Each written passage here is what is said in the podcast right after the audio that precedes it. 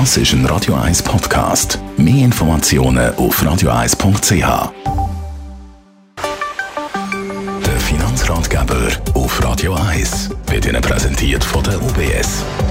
Stefan Scholz von der UBS. Wir reden heute über Firmenweitergaben. Vielleicht zuerst mal ein paar Fakten und Zahlen.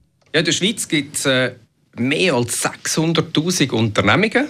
Wir sind eigentlich ein Land von Unternehmerinnen und Unternehmern was super ist für unsere Wirtschaftsstruktur, aber natürlich auch eine Herausforderung hat. Firmen werden gegründet, ein paar Firmen gehen auch nach dem Zyklus wieder weg, aber viele Firmen werden weitergehen. Und von diesen gut 600'000 Firmen, die wir in der Schweiz haben, da suchen gerade aktuell etwa 15 Prozent von allen, und das sind dann doch 90'000 Firmen, nach einer Nachfolgelösung. Und wie organisiert man so eine Nachfolgelösung? Was muss man da machen?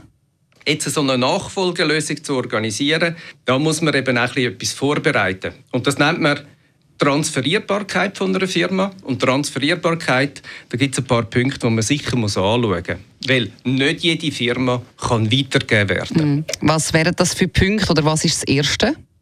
Der erste Punkt ist natürlich, die meisten Firmen sind ja irgendwie abhängig auch von der Leistung von diesen Gründerinnen und Gründer oder von den Eigentümern, weil die sehr stark im Zentrum stehen von dem, was die Firma macht.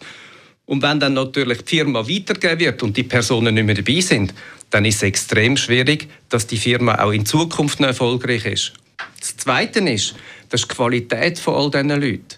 Dass man eben selbstständige Prozesse am Laufen hat, dass eben verschiedene Leute in einer gewissen Breite mitwirken können. Der dritte Punkt ist natürlich die Stabilität von der Firma und damit auch gesagt die Stabilität in der Rentabilität, also dass man gute Zahlen hat.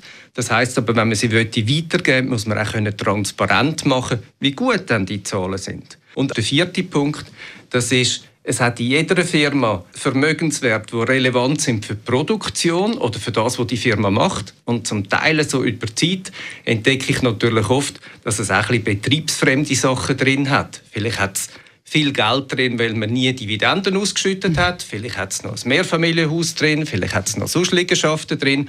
Und man könnte sagen, im Kern von dem, was die Firma macht, braucht man das gar nicht. Und der vierte Punkt ist natürlich so, dass wenn man das rausnehmen will, um die Firma transferierbar machen, also leichter machen, das braucht eine gewisse Zeit. Und äh, also man sollte das auch nicht allein machen?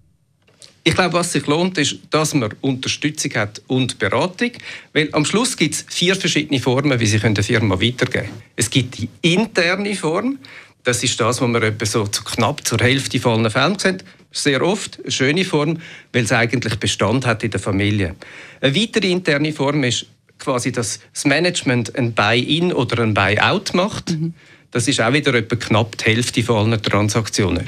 Die zweite Dimension, das sind die externen Lösungen. Das kann eine Firma sein, die eine andere Firma kauft aus strategischen Gründen, sagt, oh, so eine Firma hätten wir schon lange wollen, so ein Produkt wollten wir, die Dienstleistung wollten wir, weil das gut quasi das passt, was wir machen.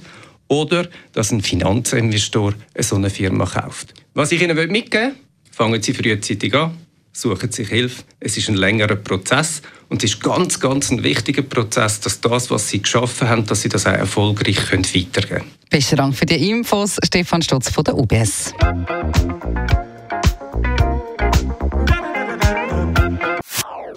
Das ist ein Radio 1 Podcast. Mehr Informationen auf radio1.ch.